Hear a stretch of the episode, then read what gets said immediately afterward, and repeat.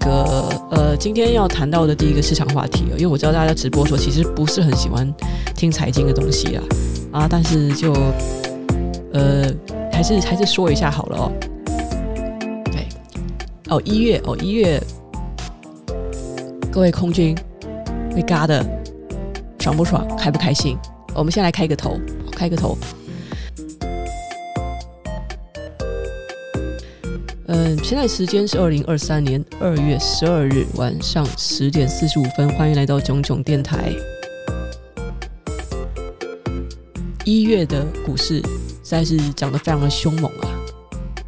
好多人都说这么幸福可以吗？难道市场真的是 V 型反转或是 K 型反转即将要开始吗？因为我还没有卖掉。我的大部分美金，甚至我的美金有一部分呢、哦、是有点掉到我的成本了，所以我小紧张了一下，想说：难道我先前信誓旦旦说股市的尿性应该怎么样怎样啊？全部被打脸。虽然哦，以太币还有一些我持有的一些小加密货币啊，涨得很开心啊，所以刚好抵掉了我在美元资产上面的跌幅哦。就是总的来讲。资产就是虽然我每天在那边震荡哦，不至于像股癌那样几百万在那边震荡啦，但是也是震荡的蛮凶的。我就 房租没了，一台电视没了，就是就就是每天都大概是这种这种这种状况了哦。因为我在放在美元资产太多了，其实我还是在期待着应该要继续盘整，然后应该美元要再反弹上去。因为我有说过，我要把今年的话，我会把比较多的资产部位是放在台股哦。我是觉得这个我有很多的考量，一个就是。台股的这些供应链厂商在今年大有可为。今年的台股操作，我认为会比以往，尤其是它已经是很多都已经跌到了，就是本益比真的很低的这个水准。今年的操作操作难度是偏低的，呃，比以往可能过去五六年都要低。美股呢，现在又是属于这种不确定性很高的哦，就是然后中美的博弈呢还没有结束，还有很多的未知数，所以我会。比较多的分配在台股，然后自己刚好是台湾人，所以呢，我觉得这是一个大好时机，一定还会布局资产在美国。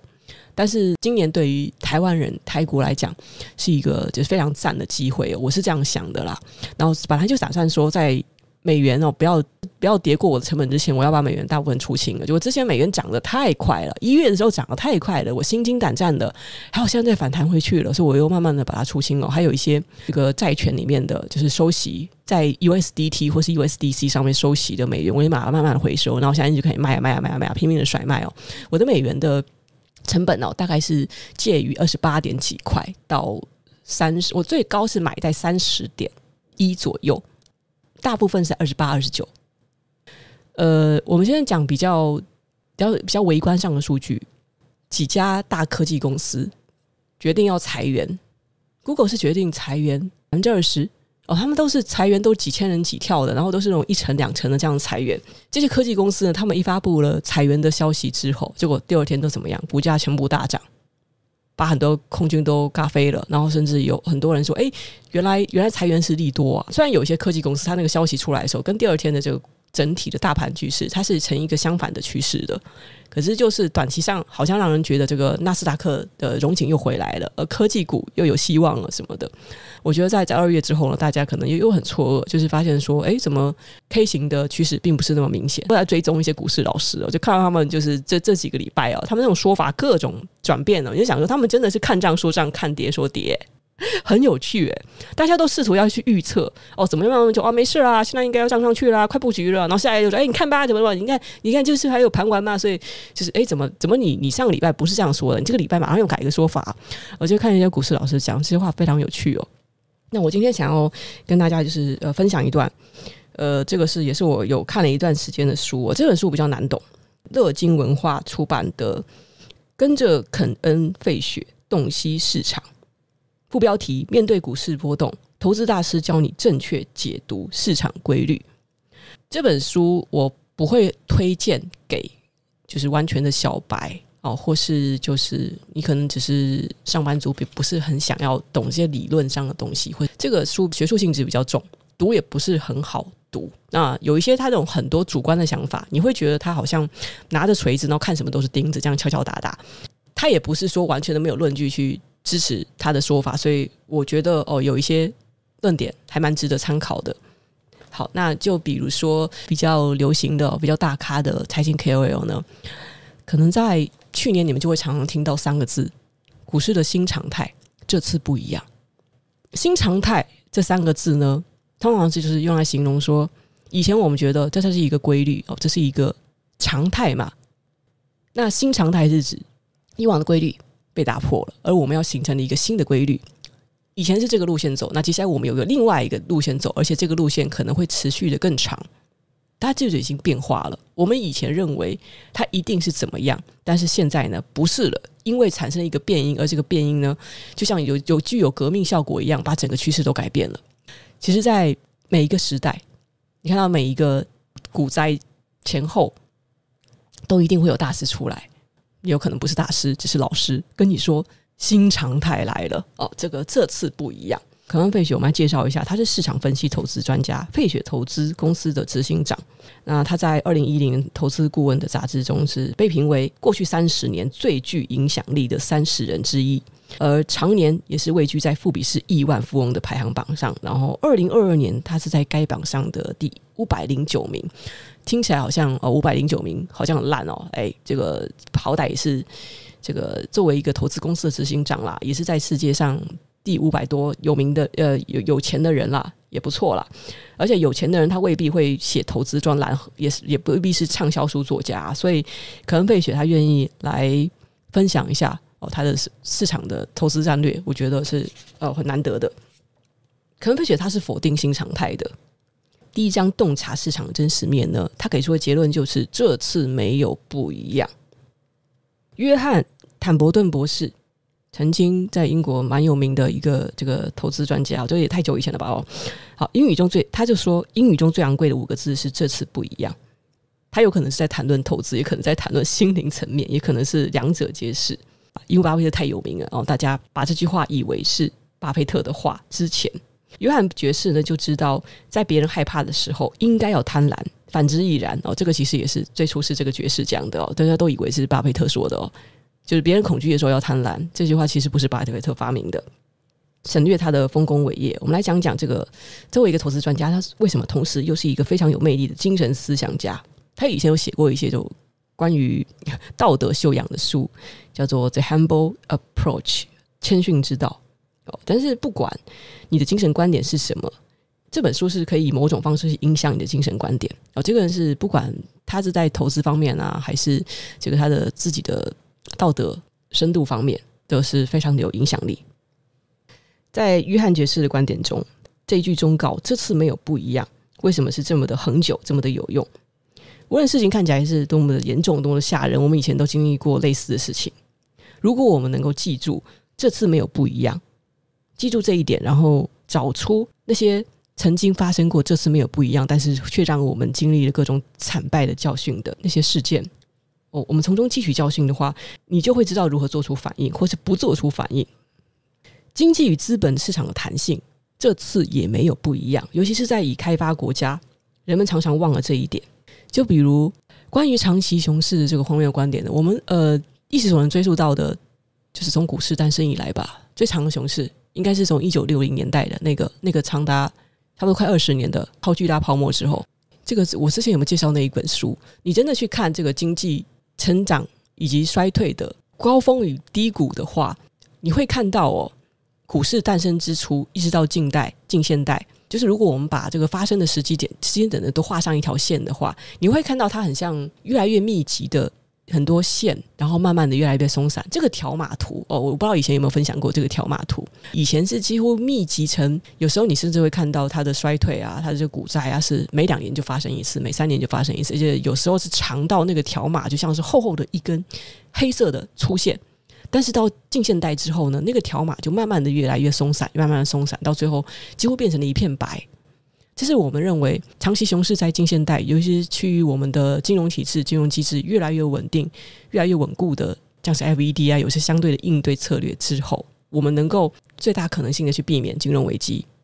也让股市跟经济快速的复苏。所以呢，这条码图呢，它的变化就是它有这个粗跟密集的线，然后慢慢的变成越来越松散、越来越细，而且间隔会越来越长。即使是历史趋势是这样子，可是呢，就即使到了去年，你会看到还是有人在做出什么美国可能会陷入长期的经济衰退的这种发言，这是为什么呢？如今人们啊，常常会陷入长期停滞，就是会担心熊市，而且是长期的熊市会来临的这种看法。这是跟我们新闻业的消亡有关。以前新闻业是一个非常严肃的事业哦，你要成为一个记者，你就要去上学啊、实习啊，然后学习什么五个 W 一个 H 嘛，就是你说 Who、What、When、Where、Why and How 哦。现在啊，记者哪会跟你管这么多啊？就是随便在 PTT 抄一抄，抄东西就会当写成一篇报道了，或是那个网友表示大赞哦，这个奇怪的标题跟奇怪的内文哦，现在记者很好当啊，越来越不重要的东西都可以当成新闻了。但是在以前不是这样子的，以前。记者需要去实地看房，而且要做各种的事实查核，而且在杂志与报纸的刊头栏，以前会有一整串关于本报记者的实名的名单。你写什么东西，你就得为这件事情、这个报道所造成的影响负责。不管你是新手，还是你是具有经验的资深老记者，记者作为这个该行业的核心，必须要为所有的这个资讯传递出去所会造成的影响负责。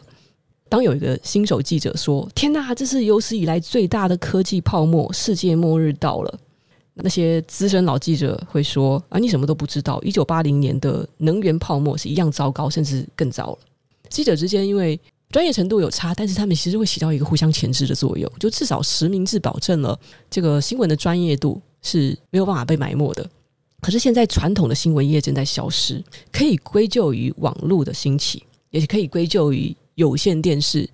尤其是电视将新闻娱乐化的这个现象啊，或是你想要归咎于任何你想责怪的东西啊，但是这些不重要，重要的是呢，传统媒体正在流失。你拿起任何的报纸或者杂志，你看到的刊头栏的为自己的言论所负责的那个姓名已经消失了，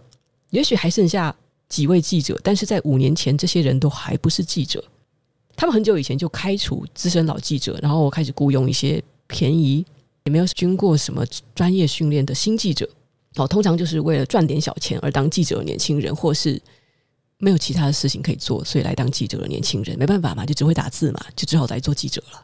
哦。甚至有些记者可能是免费的，他们只是为了让自己的名字，呃，也可能是笔名，不是真名哦，让自己的名字出现在某个媒体的网站上，还有线上部落格以及网站也都有大量的免费贡献者。刊登了人们写的任何的 bullshit，一堆实话屁话都可以随意的被刊登、被传播，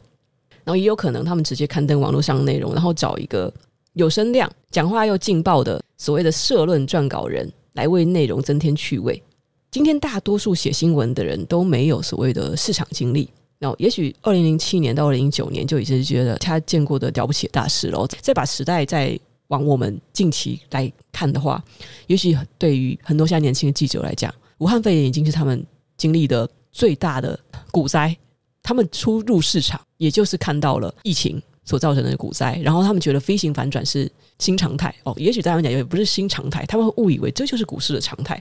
上一次的经济衰退和牛熊市期间，他们搞不好还是学生，我还是屁孩，还在上高中。然后在上上次的经济衰退以及长熊市的期间，他们甚至还没出生。对于这些年轻人来讲，他们没有那些经历，所以呢，当他们一旦看到什么很可怕的数据出现了，是他们的生涯所未能经历的，觉得这是一个很大的跌落，就世界好像就要毁灭了。他们没有办法理解过去的人是怎么样去度过这段糟糕的时光，因为他们从来没有见过这种情况发生，那他们甚至可能也没有耐心，也没有好奇心去了解历史发生了什么事情。至少呢，他们在成年以后是没有见识过的。这可能不是百分之百的情况啊！现在还有一些实际的具有经验的资深记者，但是已经所剩无几了。所以整体而言呢，我们甚至是不太记得最近发生的事情。然后再加上哦，媒体就喜欢说大话，他喜欢协助我们去证实最荒谬的，就像是猴子的记忆一样的恐惧。但是呢，对我们针对市场的现状进行判断是毫无帮助的。所以这是一个没有记忆也没有背景的新闻业，使得这个情况是更加的严重。让人难以停下来悲观的情绪，可能不止这些新手记者没有经历过，你也可能没有经历过，所以你会相信这次不一样。但是当你说这次不一样，这次是新常态的时候，你甚至不知道自己对照的到底是什么的旧常态，你可能会看错这个世界，然后你还会导致严重的投资错误。人们根据自己的世界观来下赌注，用自己的钱或者经常用别人的钱来下赌注，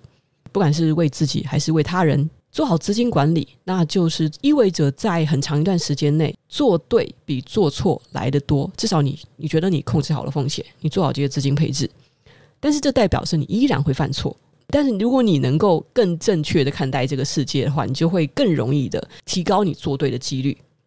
所以呢，接下来我们来讲，要正确的看待这个世界，了解历史，并且记住这次真的没有不一样，你就能避免人们在二零零九年以及二零一零年犯下的巨大错误。当下一次大恐慌或者超级牛市，或是人人为之疯狂的一时投资狂热来袭的时候呢，然后这样子的观念也能够成功的拯救你。好，那我们要怎么样去？当我们去判断说，哎，这个新闻啊又在开始吹牛皮了，或是要开始制造恐慌的时候，这个心态要怎么样看出来呢？其实它经常的是会伪装成就是新常态，或是新时代，或者有时候是新经济，有时候呢，它是为一些很炫炮的名词。我们先做一个假设哦，当然我不是说我现在想做一个定论。前一段时间在吹元宇宙，那么元宇宙现在很快被人遗忘了。现在大家在讲大 AI 时代，而且真的讲 AI 时代会掀起科技股的另一波大热潮，科技股的狂热只会一波接着一波涌起，不会结束。然后现在是大家现在最狂热的在讨论的话题，对吧？其实不要只因为人们觉得这次不一样，就觉得一切很糟糕，或是一切的前景都是非常的美好。很可能会陷于过于危险的乐观，然后有时候是很悲观。我们现在检查一个这种情况哦，这种伪装叫做新常态。新常态的基础呢，通常是在一连串的弊病。我们现在回想一下，在一月以前，我们看到的很多呃，就是在新闻上，我们以为哦会出现的一些坏消息：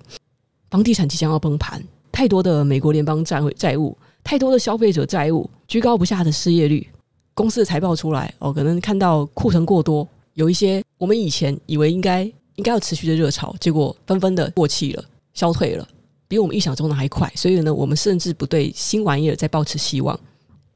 现在理性的人，你可能会停下，就想一想说，说有一些事实实际上是相违背的。我们在看到金融业在亏损的同时，可是我们又看到每个人负债过多，这新闻一起爆出来的时候，这其实不太合逻辑。如果你担心人们负债过多，那么银行不放款就是一件好事。你不能抱怨你消费者都是在在乱花钱，那你同时又抱怨他们钱花的不够多。这几乎是每一次的经济衰退以及熊市呢，都会伴随着非理性的精神病现象。执政者们也都会跟风，会号称新常态证实他们想做的任何事情，像是要把税加多一点，或是要减税，或是这个什么什么医疗制度要社会化。哦，现在开始整改一下我们的福利制度。新常态一词常常被广泛使用的每一段期间，都会有良好的 GDP 成长，这个应该比较能够呼应到前年吧，比较是前年，在去年的这个股市突然变得上上下下，让人觉得很挫败之前，我觉得在前年的时候，大家都觉得明年只会更好，后年只会更好。你们如果还记得那个时候，各大 KOL 是怎么下结论的话，我相信在前年的时候，没有人觉得去年会这么让人挫败。美国国家经济研研究局有简称叫什么 National Bureau of Economics Research，简称是 NBER。NBER 的官方声明，GDP 的成长通常也预示着衰退可能已经结束了。二零零九年以及二零一零年的时候，当媒体几乎一致的，当时他们对经济糟糕的新时代感到绝望的时候。结果是在二零零九年的第二季，美国的 GDP 却接近持平，然后这时候是第一个讯号。紧接着呢，在第三季的 GDP 呢就开始成长了，为正百分之一点七。然后第四季和二零一零年的第一季分别又成长百分之三点八与三点九，是一个缓步的向上的趋势。GDP 成长就是 GDP 为正值，但当然不是国家经济研究局它考虑标示着经济衰退你就结束了日期，这是这个唯一因素，但它是一个非常重要的因素。换句话说呢，你已经看到了经济连续两个季度都为正成长，但是为什么还会被 NBER 称为经济衰退呢？这个其实是媒体的恐惧引起了非常大的恐慌，然后导致甚至你会看到经济研究局它都发出的这个报告哦，其实它是偏悲观的。如果你是根据对新常态的恐惧而采取行动的话，后果会更严重。那个时候的股市是在二零零九年三月的时候触底，比经济衰退还要早，就是恐慌造成了股市是提前反应的，然后接着股市就开始大涨了。在三个月之后，全球股市从底部上涨了整整百分之四四点一。我现在说的是大盘哦，二零零九年三月触底，然后三个月以后，大盘上涨了百分之四四点一，美国股市上涨了百分之四十点二，然后一年之后，全球股市上涨了百分之七十四点三，美国股市上涨了百分之七十二点三。我觉得这是其实差不多数字，一两趴我们就不要去计较那个差距了。那那个二零零九年的三月，那个时候，呃，是自一九三二年以后触底后三个月，还有触底后十二个月期间的最大反弹幅度。然后到了二零一零年呢，也就是说，如果你是在二零零九年，呃，有抄底的话，到二零一零年的年底，全球股市从市场底部是上涨了百分之九十三点三，就是整整是涨到了原来的两倍。而在此之前呢，曾经他们各路专家都预测即将会。进入一个非常长的衰退期，然后那个时候是最绝望的时期。可是谁谁想得到，一年之后上涨了两倍，这样子的。我们所说的，当你在绝望的时候，偏偏股市就反转，而且反转的是一个非常惊人的幅度。而你当你过度乐观的时候，股市却出其不意的，你也搞不清楚，就是跌得莫名其妙，盘得莫名其妙。这个是叫做正常的常态，它几乎一直在发生。股市通常是在经济衰退正式开始之前会下跌。反映出了未来的低迷时期，然后呢，在大多数人只设想到最坏、最坏的可能结果的时候，市场会知道事情没有那么美好，但是也不是世界末日。股市在经济触底之前就会先触底，然后在之后就会开始大幅的走高。好，我们来看一下历史上的数据哦。呃，这个整是要佐证的嘛？一九二九年的熊市开始日期，一九二九年九月到一九三二年的六月，这是一个。为期两年多的熊市，那个时候经济衰退的结束日期是在一九三三年三月，可是牛市开始的日期，股市触底反弹是在在此之前的九个月，一九三二年六月就开始了，也就是经济衰退结束之前，股市就开始触底反弹了，而且呢，从牛市开始到衰退结束的报酬率是百分之三十二点五七。然后我们来看一看，再再参一个中位数好了。一九六八年熊市是在十一月开始的，经济衰退结束的日期是在一九七零年十一月。在经济衰退的十八个月前，就是一九七零年五月，股市就触底反弹，然后到衰退结束，从牛市开始到衰退的报酬率大概是百分之二十五点八二。你会发现，专家开始讲说什么？哦，一个是大家往往会。错估了这个经济衰退的时间。当我们看到这个数据或者这些报告出来的时候，我们会本能的去想：哦，经济衰退，经济不好，所以呢，现在要把钱给收回来。但是实际上，这样的做法就是可能会让你错过那个最大幅度的反弹，因为早早在经济衰退的可能是在一年之前，股市就已经先触底了。所以把这个经济衰退的这个时间点啊，你就当做一个慢慢入场的参照的起点。你真的会错过非常大的一个报酬率，在这里呢，我们没有办法预知未来，但是我想他这个数据呢，可能费雪想要告诉我们的是，你去看着这些总经面，看着这些新闻媒体所给你做的报报告，然后你去太去顺从，太去遵从市场的恐慌程度而去做市场的进出的话，实际上你会错过最大的报酬。而且他希望很坚定的相信是经济的衰退以及复苏，它是有周期性的。古往今来从来没有变过，但是人们总是一再一再的忘记。当恐慌的时候，当经济不好的时候，大家就把钱抽回来。大多数人会这样做，然后你就没有想到呢。其实这个时候呢，你应该要做的是，在经济衰退结束之前，就慢慢的要布局，要把钱给投进去。尽管这是非常违反人性的，没有错，很难做到没有错。可是投资就是应该要在别人恐惧的时候贪婪入场，这个时候你才可以赚到最大的报酬。但是，当熊市与经济衰退同时发生的时候呢，历史的结果便很清晰易懂。你应该要在衰退结束之前进行投资，所以不要被新闻说什么经济要进入衰退期这件事情吓到。这个时候应该是起手式，是马上我要把我的子弹慢慢的投进去。经济衰退的时间才是你应该要慢慢的布局的时候，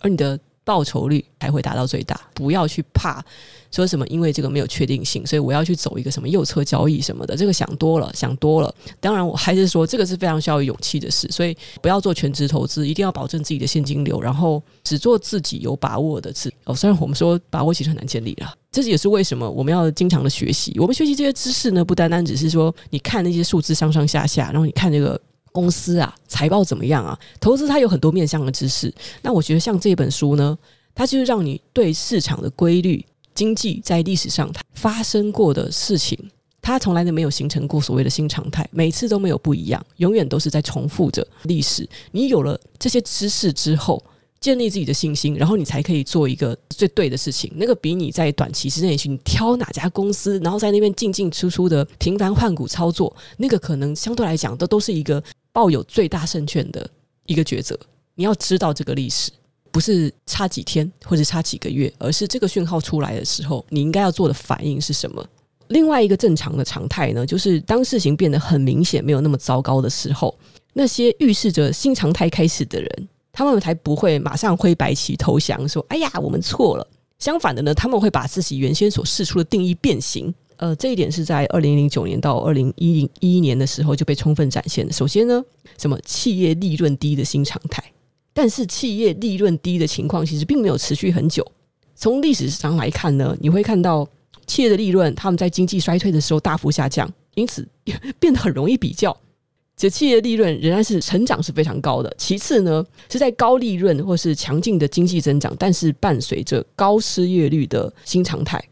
奥巴马时期就是担心什么就业没有成长下的高利润新常态，或是更高的失业率可能可能成为新常态，或是什么强劲的成长会伴随着高失业率哦。但是接着呢，又说哦，他们又说消费者支出下降又成为一个新常态。那当时的新闻标题甚至还有通货膨胀导致美国人停止消费吗？过十年你再看一看这些新闻标题是多么的可笑，各种变形，整个局势在转弯，然后这些定义也在转弯。肯恩·费雪把它称之为“怀疑的悲观主义”。明明呢，在二零零九年的一整年，很多公司的良好基本面开始出现，基本面是没有好的那么吓人，只是变得比较好，或是比预期的好更多。企业的利润也是大大的超出预期，这是好事情。但是呢，人们会为他们找理由，说啊，那是因为利润跌太多了，好像有点道理哦。GDP 优于预期，然后人们又会说，是啊，但是又差不多，就是回光返照，又再次跌落谷底。每个人都说是啊，但是就会拒绝去看任何正面的东西。悲观的情绪导致了情势变得更加糟糕。在每一次的经济衰退以及熊市之后，你几乎都会看到这样的事情。如果你跟着这些群众呢，一窝蜂的去跟着这样看待事情，那就会像那个时候所经历的一样，熊市底部可能就在眼前，然后你刚好错过了它。你要相信，其实糟糕的日子不会永远持续下去。当世界变得极为悲观的时候，就可能是贪婪的大好时机。就像我们有些人会自嘲的说：“我作为祭品，佛砍掉了，股市差不多要反弹了吧？” 人们长久以来的预期常常是过于悲观的。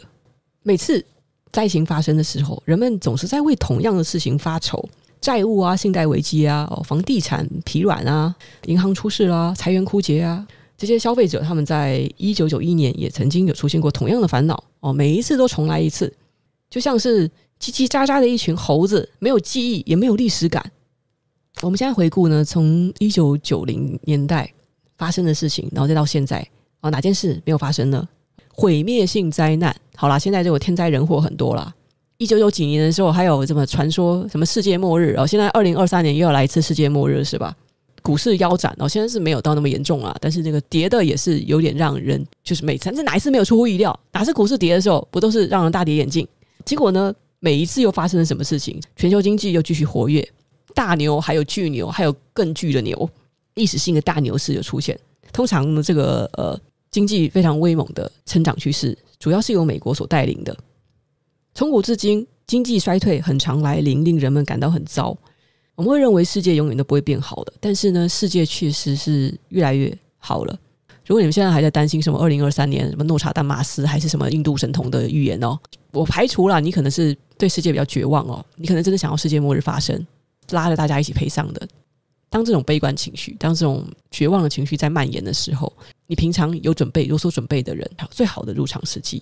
这到底世界末日会不会发生啊？反正世界末日。它也有可能不发生的，为此做好准备，先投进股市，然后先开始布局，也没损失吧，对吧？啊、总比就是总会惊慌一些不确定性的东西好哦。最近真的是看到很多，他们就在又在那边讨论说什么天灾啊什么的哦，圣经上写的什么那一年的，我说圣经上写的有很多年啊，一九九七年到现在已经经历了多少个世界末日了？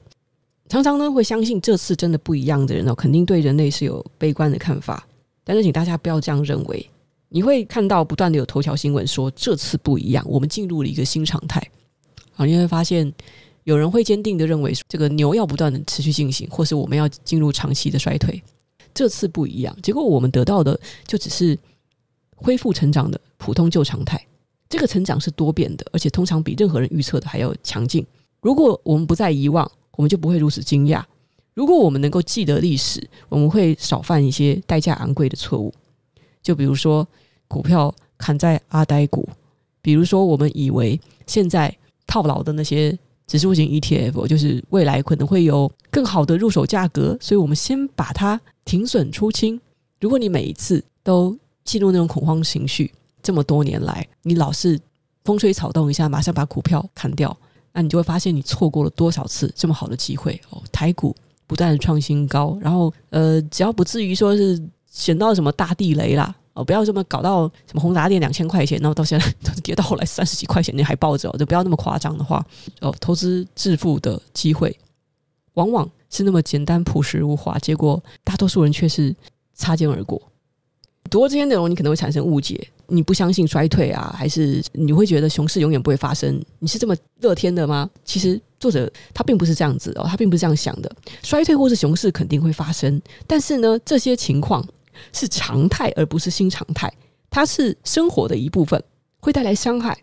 出于某种原因，人们不相信经济扩张以及牛市也会发生。他们会在经济衰退之后发生，而且是正常起落的一部分。扩张期几乎总是比衰退期更长。更强劲。可是，如果你一生中你只看到糟糕的时刻，然后就被恐惧所操纵，就畏缩不前，那你就会可能在经济持续运转、资本市场创新高并且持续向上的时候，你会错过更频繁、更持久、更强劲的时刻。我们虽然不知道下一次的经济衰退何时会到来，我没有办法肯定的预测，但是呢，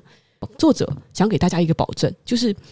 在它来临之后，当股市可能已经触底，并且强劲反弹，以及经济衰退几乎结束的时候，你将会再一次听到一些新常态概念的变体。然后这种情况可能会持续一年到三年，甚至会远远的超过官方所声称的衰退结束的时间。这就是它的运作方式，几乎一直都是这样子的。我想让大家记住一个事实，就是经济具有周期性。人们常常像是叽喳喳的黑猩猩一样，没有记忆。对于历史的乐观的好的一面，没有历史感，不去记忆一下曾经发生的事情。我们恒久的规律一直是如此，从来没有例外。还记得“新经济”这个名词吗？这个流行语呢？哦，在一九九八年末、一九九九年、二零零零年一整年，甚至到二零零一年都很流行。那对于那些不记得人来说呢？新经济就是新常态的对立面，驱动它的是人类同样无法记住的近期历史。新经济的概念是指科技行业市值的超高速成长是可永远持续的，而且在其他行业也是可能的。公司赚多少钱无关紧要，呃，这是好事啦，因为许多高速发展的科技公司根本就没有没有利润哦。那时候我们在经历网络泡沫的时候都知道。那新经济的拥护者认为利润最终会到来，或者也许不会来。但是如果你有源源不断的投资者愿意向你投钱哦，谁还需要利润呢？所以我们只需要不断的制造市场好消息就够了。基本面派的人会。坚定的对你声称，呃，也也这也确实是事实。事实证明，我们最终都还是需要利润。所以他们鼓吹的新经济，在那个二零一零年初的时候，大家都认为利润最终会到来，就算不会来也没有关系的时候，结果大泡沫就发生了。无论是正面或是负面的，如果全世界都在虚张声势的谈论着新经济或者新常态，那这可能代表整个社会都存在着传染力很强的健忘症。哦，这个是一个正常的常态，就是健忘症也是我们的常态。好，那我觉得差不多讲到这里哦。其实听起来很悬，对不对？就这个只是他的第一章内容，他其实后面有提供了更多的数据。这个作者就是希望通过不断的去回顾历史，然后让大家是感受并且记住市场的波动。对于人性心理方面的东西呢，他当然不会像什么心理学教授一样跟你喃喃自语说这是这是什么心理啊什么的。他会跟你说那个时候是怎么样反应的，那时候的新闻标题是怎么呈现的，那时候媒体是一幅怎么样的荒谬的景象。一再一再的出现，啊，这个是一个就是呃数据的东西比较多的书，可是它的这种有点沉闷呆板的陈列又是必要的，因为如果我们不清楚这些事实的话，呃，似乎就没有办法把某个精神、某一种坚定的信念烙印在我们的心上，然后我们也没有办法去十足有把握的去进行一些操作。除了这次没有不一样之外呢，有另外七个洞悉市场的观点也分享给大家。第二点是获得平均报酬很困难。第三点，股市没有变得更不稳定。第四点，长期熊市不存在。第五点，政府债务不会拖垮经济。第六点，没有永远最好的投资类别。这个也会特别希望大家记住。当我们现在进入了科技狂热的时代的时候，希望你记住这一点：没有永远最好的投资类别。第七点，不同政党对经济与市场的影响都一样。好，第八点，世界一直都相当全球化，大概就是讲这些。然后，所以这本书是跟着肯恩·费雪洞悉市场。今天我们讲的蛮细的，讲的比较慢，哦，可能不太口语化，因为我也不想每次结结巴巴，搞得剪辑非常的困难。这个是研判市场走势超过三十年的经验，由投资专家肯恩·费雪提供给各位的独到市场观点，然后可以参考一下。啊，就是不知不觉已经十一点半了，让我休息一下，免得我等一下讲话又晃神。